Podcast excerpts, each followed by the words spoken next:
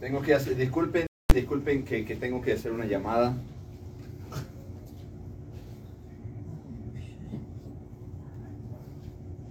Mejor le, le voy a enviar un texto.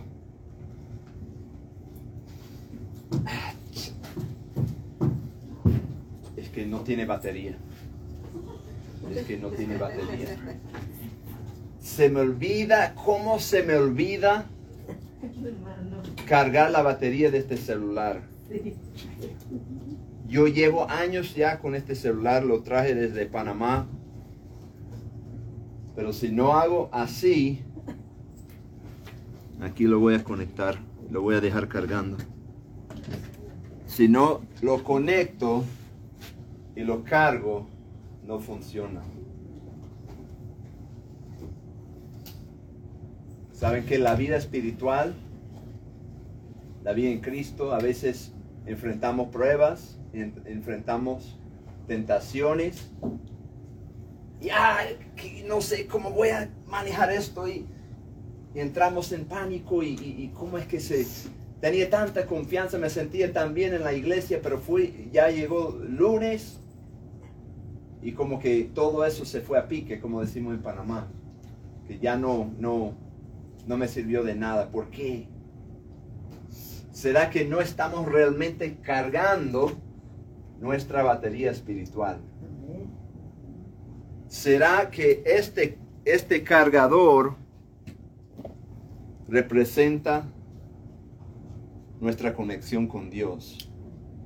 ¿Será que este cargador representa la fuente que tenemos para cargar nuestras baterías espirituales para poder enfrentar lo que Dios eh, permite que suceda en nuestras vidas para prepararnos? A mí se me agotan las baterías. Aquí, ¿Alguien aquí se siente eso a veces? ¿Alguien en Panamá siente eso? A veces. Bueno, aquí hay una hermana de Panamá, gloria a Dios. Hermana que sepa que aquí tenemos conectado a través de mi celular hermanos en Panamá también. Aquí de verdad estamos, estamos eh, eh, rompiendo toda la, estamos tumbando lo- los muros de, frontera, de distancia y todo, gloria a Dios. El hermano Lonnie también habló con los niños del, del- del celular. Tenemos disponible. ¿Cuá- ¿Cuántos andan con un celular descargado, pero tienen allí cerca el cargador? A mí me pasa. A mí me pasa. Y Dios nos ha dado un cargador para nuestras vidas espirituales, nuestras vidas en Él, que está con nosotros en cualquier momento. Puede estar manejando en la carretera, puede estar en el trabajo, puede estar en cualquier lugar y allí tienes el cargador. Y había algo de la forma en que oraba Jesús, que los discípulos un día lo están observando y, se dan cuenta que la forma que él está orando es muy diferente que la forma que ellos estaban orando. O quizás era tan diferente que todas las personas que que ellos conocían. Y dice, Jesús, enséñanos a orar. Enséñanos a orar. Enséñanos a conseguir esa conexión que tienes tú con Dios. Si solo tuviéramos eso. Quiero que veamos eh, Marcos capítulo 1. Marcos capítulo 1. Tan pronto como salieron de la sinagoga, Jesús fue con Jacob y Juan a casa de Simón y Andrés. Me llama la atención esta frase tan pronto. Tan pronto como salieron. ¿Cuántas cosas no vienen? Tan pronto como estás saliendo de una cosa, ya estás entrando en otra. Estoy saliendo de, de un lugar, ya de una vez tengo que ir a otro. Estoy saliendo de un problema y ya viene otro encima. Viene un desafío y lo sigue otro. Tan pronto, así, así sa- pasan las cosas en la vida. Mi hija no está aquí hoy, mi esposa no está aquí hoy, porque mi hija está eh, enfermita. Acaba de terminar con una enfermedad y ya le entra otra. Tan pronto como sale de una cosa, ya entra otra. Sale de una prueba, viene otra. Entonces está en la casa de Simón y Andrés. La suegra de Simón estaba en cama con fiebre. Sale de una situación y aquí hay otra. Algo que necesitaba sus fuerzas. Algo que necesitaba su eh, exigía su concentración, su enfoque. Y cada problema, cada cosa que enfrentamos lleva una palabrita que se usa mucho comúnmente, que en mi infancia no se hablaba de esta palabra, que es el estrés.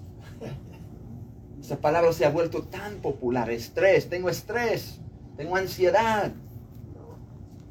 Cada, cada una de estas cosas que enfrentamos, cada desafío lleva un poco de estrés. Y, al igual que el celular, descarga un poco tu batería.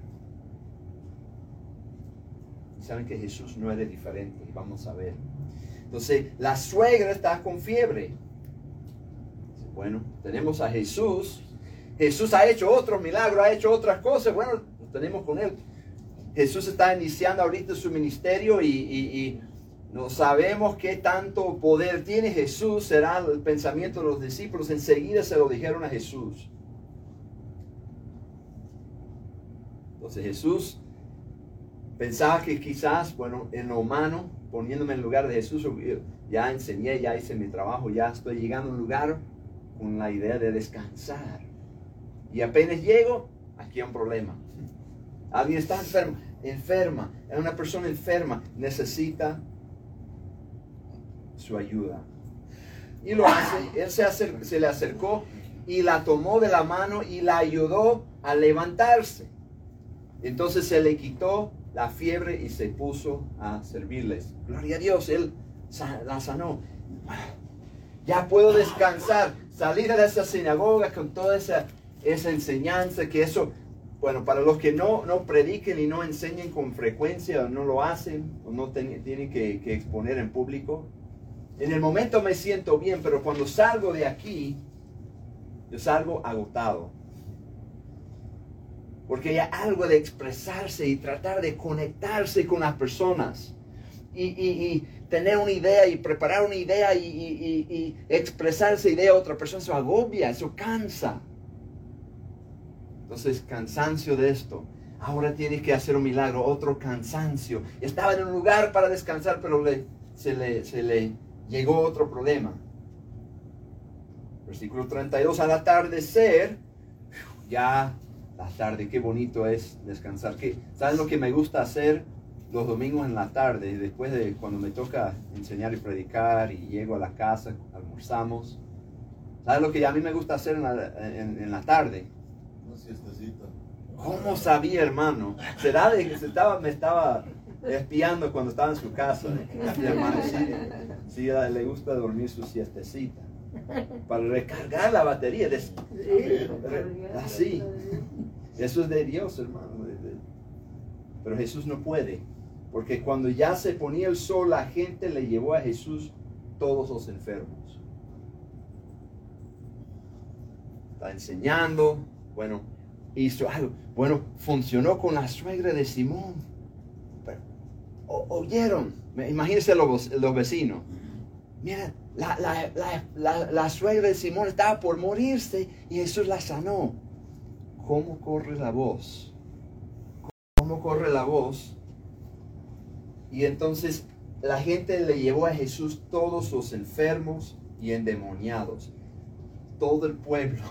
De manera que toda la población entera se estaba congregando a la puerta. Si haces algo bien, ¿sabes qué? Van a pedir que lo hagas más. Entonces, eh, eh, eh, yo estaba conversando con otros esposos y, dicen, bueno, a mí uno, estuvimos confesando nuestros pecados y que, bueno, yo no hago tal cosa tan bien porque si lo hago muy bien, después mi esposa va a pedir que lo haga muy seguido. Para lavar los trastes es mejor dejo una, algo de comida ahí. Cuando arreglo la, cama, no, como que le, tengo la, la, sábana media atravesada y cosas así que no me pide tanto que haga estas cosas. después me regaña. No. Les confieso, el momento lo he hecho, pero después me, arrepentí. Después, después mi esposa me corrigió y me ayudó con ese pecado. De, que no, de ser honesto, que sí puedo arreglar la cama, sí puedo eh, eh, lavar los trastes, sí puedo. Pero aquí tenemos a Jesús. Él enseña, él predica, pero pasa, no sabemos cuántas horas pasó predicando, enseñando, pero cuando sana una persona enferma, ¿en qué se enfoca la gente? ¿En la enseñanza o en la sanidad? La cosa invisible, porque hablar es algo invisible. Hablar y predicar es algo que no tiene un impacto tan visible y tan cosa en el momento, pero el milagro de ver a una persona acostada que ni puede levantarse, de repente levantarse y cobrar fuerza y poder hasta servir a otras personas. ¡Wow! Eso es más emocionante. Entonces, ¿qué le llamó la atención a la gente? ¿La predicación de Jesús o el milagro de Jesús? ¿Lo invisible de Jesús o lo visible de Jesús? el, beneficio, el beneficio inmediato de que mi, ser querido enfermo ya está, ya está sano y ya puede caminar, ya está bien. Eso está bien. Nosotros queremos que nuestros seres queridos estén bien. Gloria a Dios que su mamá está, esté bien, hermano. Que Dios siga dándole salud. Y eso le pedimos a Dios. Me imagino que cuando supo que ayer la, mamá del hermano estaba enfermita, pero Dios le tuvo misericordia y está bien hoy. Me estaba explicando los hermanos Luna aquí. Y, yo me imagino que ustedes estaban orando anoche cuando supieron que su mamá está enferma. Señor, por favor. Y Dios les dio un sí. Gloria a Él. Y eso es algo eh, eh, que debemos pedir. No está mal. Pero vamos a ver unos detalles. Versículo 34 dice, Jesús sanó a muchos que padecían de diversas enfermedades. También expulsó a muchos demonios, pero no los dejaba hablar porque sabía quién era Él. Eso es otro tema ahí, esa última frase ahí. Entonces la noche, básicamente, bueno, no toda la noche, pero un rato sanando a muchos. Todos llegaron y Él sanó a muchos pero no, tenía tiempo para terminar el trabajo. Es que es en un trabajo, la necesidad era más allá que las limitaciones humanas de Jesús de ir sanando acá. Quizás como Dios podía haber tronado los dedos y todos están ya sanos todos, pa, ya. Pero de alguna forma Dios no escogió, Jesús no escogió trabajar de esa forma, pero sanó a muchos, pero no a todos. Fíjense que la necesidad, lo que yo he encontrado en, este, este camino, es que las necesidades son infinitas. Y cuando ayudas a alguien, haces algo por alguien, los demás se dan cuenta de una vez y de repente vienen cosas encima que van más allá que los recursos, el tiempo y, lo que puedas hacer para ayudar. Estamos muy limitados. Yo no soy Dios. Dios es el único que puede realmente hacer el trabajo. Y entonces Jesús podía haberse echado encima todas las enfermedades del pueblo, pero no lo hace. Porque él es Dios, pero está andando en forma de ser humano. Como ser humano no podemos echar todo encima. Y Dios tiene cosas que nos toca a nosotros enfrentar y resolver. Hay cosas que sí son nuestras responsabilidades. Pero tenemos que darnos cuenta también de que hay cosas que van más allá. Eso no te toca a ti. La oración, vamos a ver qué, papel tiene la oración en eso, en un momento. Dice versículo 35, ok, ha, sanado a muchos muy de madrugada. A lo mejor Jesús se acostó tarde esa noche sanando a la gente, pero muy de madrugada, cuando todavía estaba oscuro, Jesús se levantó salió de la casa y se fue a un lugar solitario. Solitario, donde se puso a orar.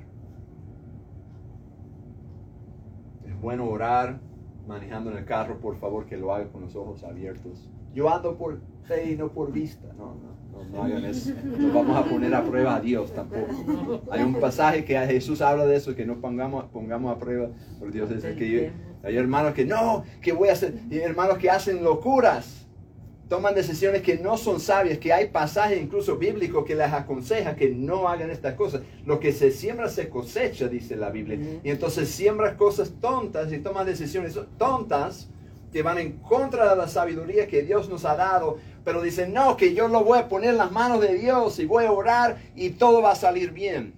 Y cuando no le va bien, se enojan con Dios. Se enojan con Dios. Así nos pasa a veces. Así nos pasa a veces, actuamos eh, eh, eh, de forma no, no muy sabia, insensato, dice la Biblia, la forma insensata. Y si actuamos de forma insensata, tengo por seguro, vas a tener un resultado insensato también. Pero muy de madrugada, todavía estaba oscuro. Jesús va a un lugar. Jesús escoge un tiempo que Él puede estar nada más, Él y Dios. Estuve hablando con el hermano Lani ayer de este tema, porque este tema me, me asignó el hermano Lani, o Dios a través del hermano Lani me asignó esto. Y la idea principal que me estaba explicando es, esto se trata, la oración se trata de una relación, se trata de una conexión íntima y personal, no con cualquier persona, sino con tu Dios. Cuando, cuando uno se casa, ¿a cuántos llevaron a sus suegros cuando fueron a la luna de miel? Cuando se casaron.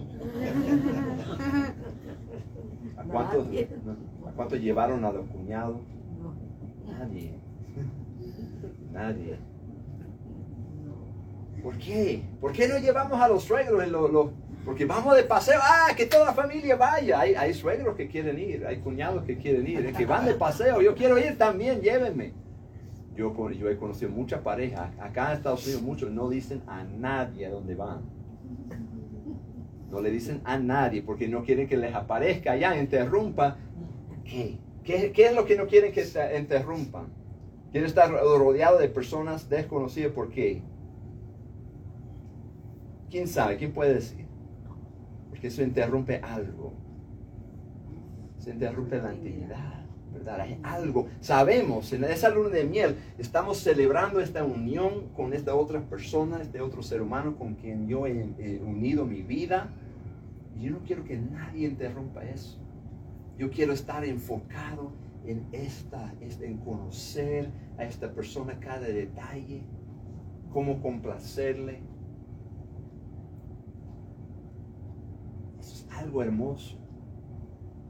Entonces, si quieres tener un matrimonio fuerte, tienes que tomar esos tiempos eh, eh, aparte, lejos de todo. los, hermanos me, inspiran, me inspiran que tenemos planeado hacer lo mismo que ustedes. Ustedes se van así aparte, que para estar junto con eh, este hermano Abraham y, y Margie, pasan tiempo juntos. ¿Qué ejemplo es eso?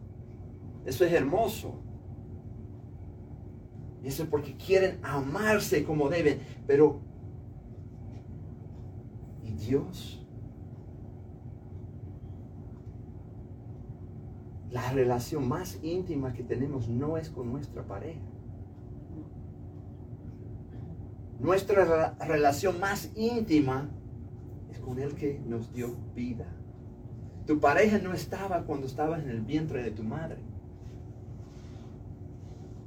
Pareja no estaba ahí en cada momento de tu vida y tu pareja quizás ni va a estar presente y puede estar, quizás no va a estar presente en el momento en que te vas de este mundo. No sabemos si van a estar.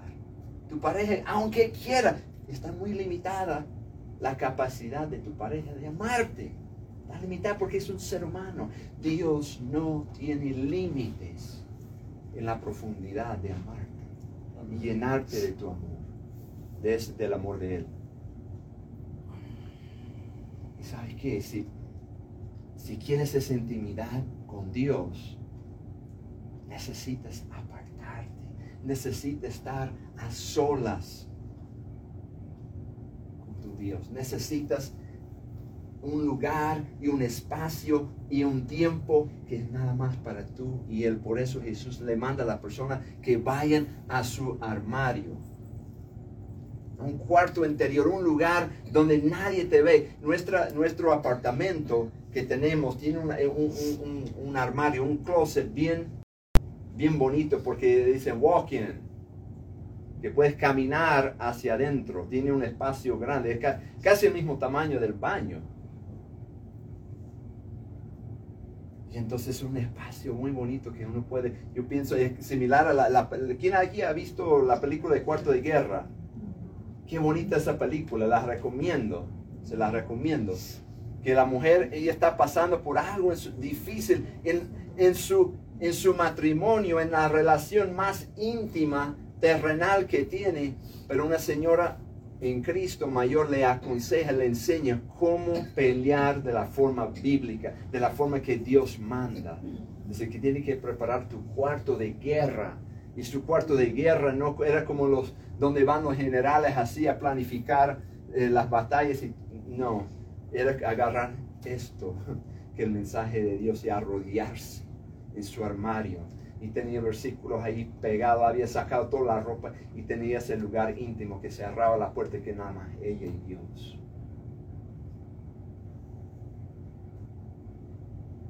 Y Dios en momentos de mi vida, ¿saben que Me ha arrebatado cosas y personas a quien yo quiero, yo, yo quería. En esos momentos uno pasa noches oscuras, oscuras Yo intenté explicarle una amistad, una persona habló conmigo en un tiempo de esto y, me estaba preguntando, ¿cómo te va y cosas con eso? dice, te voy a explicar algo, la persona no creía en Dios, pero nunca he orado como estoy orando ahorita. Y me arrodillaba llorando y me levantaba riendo. Tomaba tiempo tomaba tiempo y no quería ver a otro ser humano, quería estar a solas, quería estar ahí. Y clamaba a Dios. Y llevaba cada detalle lo que estaba pasando. mira Dios, ¿cómo, cómo, ¿cómo hago con esto? Y Dios estaba trabajando en eso y cambiando cosas. Es como, como decimos nosotros, Dios estaba volteando la tortilla. Se dice eso en México también. Se volteó la tortilla. Cuando está tostado de un lado, tiene que voltearlo para el otro, ¿no? En Panamá tenemos, hacemos, se hace tortilla también, pero son, son gruesas, no son así delgaditas como la. En Venezuela hacen las tortillas así, que son como... Son arepas, ah, sí, se me está olvidando, sí, arepas. Dios voltea la arepa, la tortilla, como, como quiera llamarlo. El pan.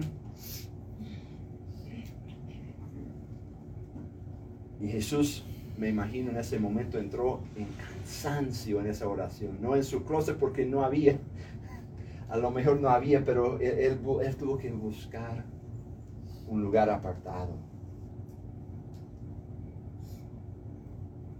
Entonces estaba orando. Simón y sus compañeros salieron, salieron a buscarlo y por fin lo encontraron. ¿Cuánto tiempo pasó? No sabemos. Jesús, todo el mundo te busca, Jesús. Tienes un ministerio muy bonito. Mira esto de sanar a la gente. Eso sí, de predicar puede hacer un poquito de eso, pero mira cómo esto acude a la gente. Ellos están pensando, wow, ¿qué es lo que si hacemos esto? Se acercan muchas personas. Si hacemos aquello, eh, la gente se emociona por cosas. Entonces, ¿cuál es el enfoque de ellos? El enfoque de ellos es lo que acerca a la gente. Mira Jesús, todo el mundo te busca. ¿Pero por qué lo están buscando? Quieren milagros, quieren algo visible, algo que pueden palpar y tocar y ver y confirmar, queremos lo visible. Después de orar, Jesús responde, vámonos de aquí a otras aldeas cercanas donde también pueda sanar. No, no es lo que dice. ¿Qué dice hermano? Predicar. ¿Por qué, ¿Por qué vino Jesús? ¿Qué dice Jesús? ¿Por qué Él vino? Predicar. Él no vino a hacer milagros. Tanto hablamos de los milagros de Jesús. Jesús no vino. Jesús, sí, vino a hacerlo, pero ¿cuál era su misión principal? ¿Cuál era su propósito principal? ¿Algo visible o algo invisible? Porque saben que lo visible, ¿cuánto dura? ¿Cuánto de estas personas que Jesús sanó están con nosotros hoy en día físicamente? ¿Cuántos? Ninguno. Ninguno. ¿Cuántos de los que Jesús, a, quien Jesús predicó, están con nosotros en lo espiritual? Y vamos a estar juntos con ellos por la eternidad. ¿A cuántos? Todos los que creyeron, ¿verdad? ¿Qué es mejor, lo visible o lo invisible? ¿Cómo podemos ver eso? ¿Nuestros corazones funcionan así? ¿En qué se enfoca nuestro corazón? En, en lo natural. Cuando estamos conociendo a la pareja, ¿qué nos enfocamos primero? ¿Lo visible o lo invisible? ¿En la apariencia o en el carácter? el corazón. Lo primero, yo no sé, yo no sé, las mujeres lo hacen también quizás, pero nosotros hombres somos los peores en eso. ¿Verdad? Dicen que el hombre se enamora por los ojos y la, la mujer por los oídos. No sé si será, será verdad eso. O será por la cuenta bancaria, no sé. El ingreso, no, mentira, mentira. Depende de la persona. ya, ya, hermano, ha tocado un tema que no va, ya, ya se pasó, hermano.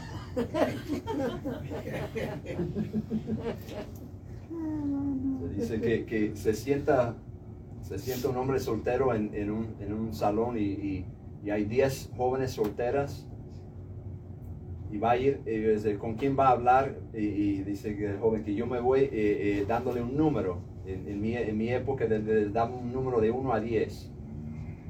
Entonces entre más alto la, la, el número, así esa es la que el número, el número representa la belleza de la mujer. No, esa, esa es una es un 10, es, ella es 10, ella es número 10. Voy a hablar con ella primero. Cuando entraba, dicen, dice un compañero cuando estaba en la universidad, dice que entraba en el salón de clase en la universidad en su aula, miraba y decía, ¿dónde están las muchachas bonitas? Me voy a ir a sentar al lado de, de, ella. Entonces, ¿cuál es el criterio? ¿En qué se fija? Eso es nuestro, eso es nuestra, nuestro ajuste defectuosa. nosotros todos hemos venido con un ajuste defectuoso de fábrica. Pero no de la fábrica original, sino la fábrica de Adán, la fábrica del pecado. De enfocarnos en lo visible más que lo invisible. Y entonces Jesús mismo, el mismo Jesús dice, yo no he venido para... Está diciendo, no, mi enfoque no es lo visible, mi enfoque no es el milagro, mi, mi enfoque no es lo temporal, lo pasajero. Mi enfoque es eterno. Enfoque es predicar. Y entonces la oración sirvió de Jesús para varias cosas. Vemos en su ministerio. Vemos que Jesús oró antes de su bautismo. Antes de, esa unción que inició, marca el inicio de su ministerio. Vemos un patrón en el más que todo en el Evangelio de Lucas, un patrón de que Jesús cuando eh, eh, a cada rato cuando él siente, no lo dice específicamente, pero implícito, cuando él se sentía sus baterías descargándose, él se aparta, cada rato se está apartando, se está apartando para orar. Cuando lo, cuando lo buscaban, que ellos sabían qué estaba haciendo Jesús. Cuando no lo veían, ¿en qué estaba? Mujer dice, cuando yo no encuentro, no veo a mi esposo, yo, yo sé lo que está haciendo. Está con un videojuego ahí, ahí metido ahí jugando. El hombre siente que eso es lo que le carga su, su batería, pero Jesús estaba buscando recargar su batería de verdad. Y después eh, eh, eh, vemos que después de haber trabajado fuertemente tenía que orar. Era necesario para él, para volver a orientarse hacia lo eterno. Vemos que antes de caminar sobre el, el mar, él estaba orando vemos que Jesús oró toda la noche en Lucas capítulo 6. Él va a tomar una decisión grande para escoger a sus discípulos. No saca eh, eh, un pizarrón y comienza a, anotar los atributos y que esto, que esto, o por qué este es más calificado que el otro para ser un apóstol. No, él pasa la noche en oración antes de escoger a los doce. Antes de, de, recibir la confesión de Pedro, de Pedro de que él era el Hijo de Dios, Jesús está orando cuando se presencia la, transfiguración eh, en, la montaña, Jesús está en oración. Y entonces eh, su oración, como mencioné al principio, provoca a sus discípulos que Jesús enséñenos a orar como tú oras, porque hay algo diferente de la forma en que oras implícito en, en esa pregunta. Jesús eh, ora por la fe de Pedro ¿Qué tal si oráramos, oráramos para que Dios eh, eh, aumente nuestra fe?